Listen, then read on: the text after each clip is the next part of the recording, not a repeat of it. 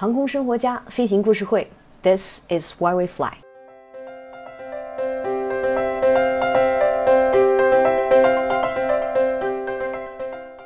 北方一入秋就凉下来了，秋高气爽，说的大概就是现在这个时候。北京最美的时候就是初秋的这几天，天蓝得不像话，能见度也非常好。到了周末，终于可以放下手机，看看天，看看云。说是要放下手机。现在倒是大部分的阅读都在屏幕前完成。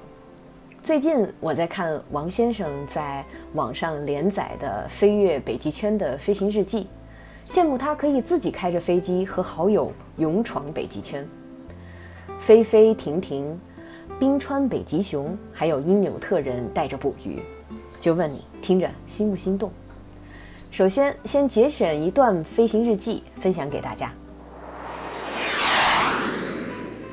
电梯门开了，里面有个白人胖子，看着身高不到一百八，体重也得有一百八十斤。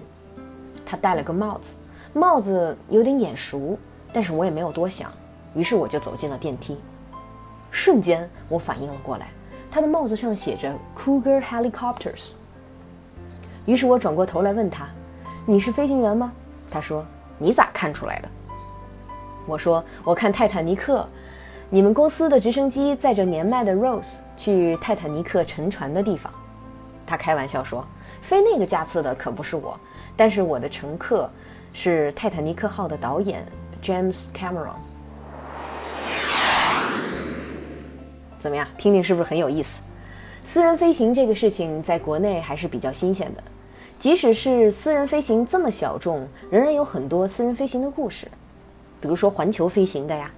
环中国飞行的，转场撸串的，转场赶个演唱会什么的，这和公务机不一样。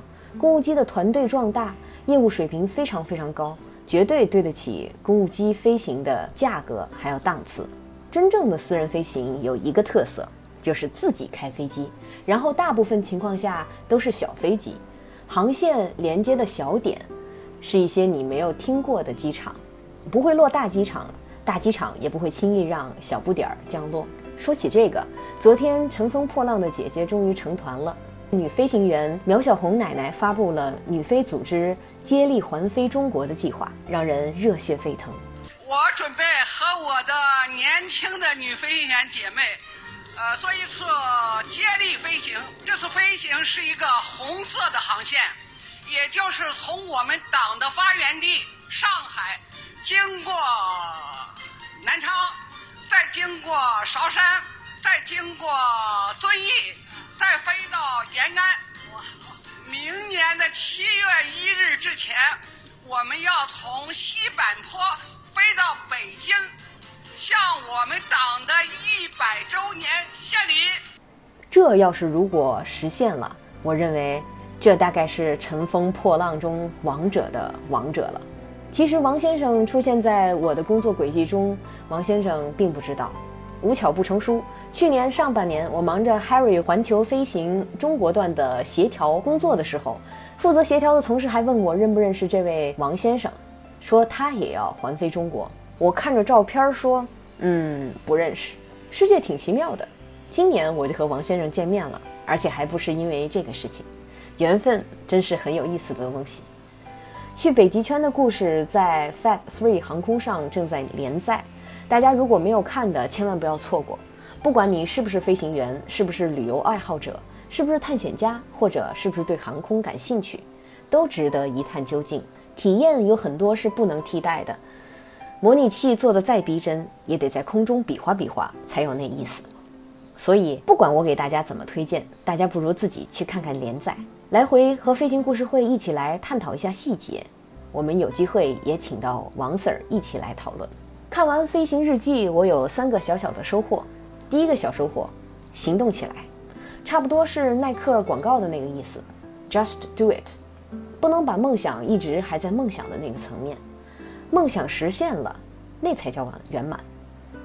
第二个小收获是得去磨练本领啊。不管是飞行技术，还是组织协调能力，还有语言能力，还有等等等等，没有两把刷子，怎么行动呢？第三个其实不能叫收获，应该叫一个小小的目标，一定要和王先生保持联系。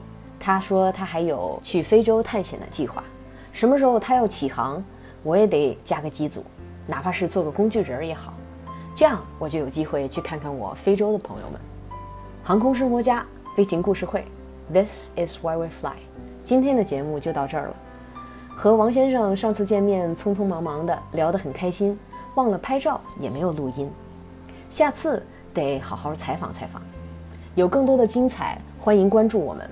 我们飞行故事会将在十月、十一月在北京、上海、深圳、成都、珠海开展线下活动。感兴趣的朋友们不要害羞，快快联系我们吧。我们的公众号是雨天下，也欢迎直接在评论区留言。咱们下次节目见。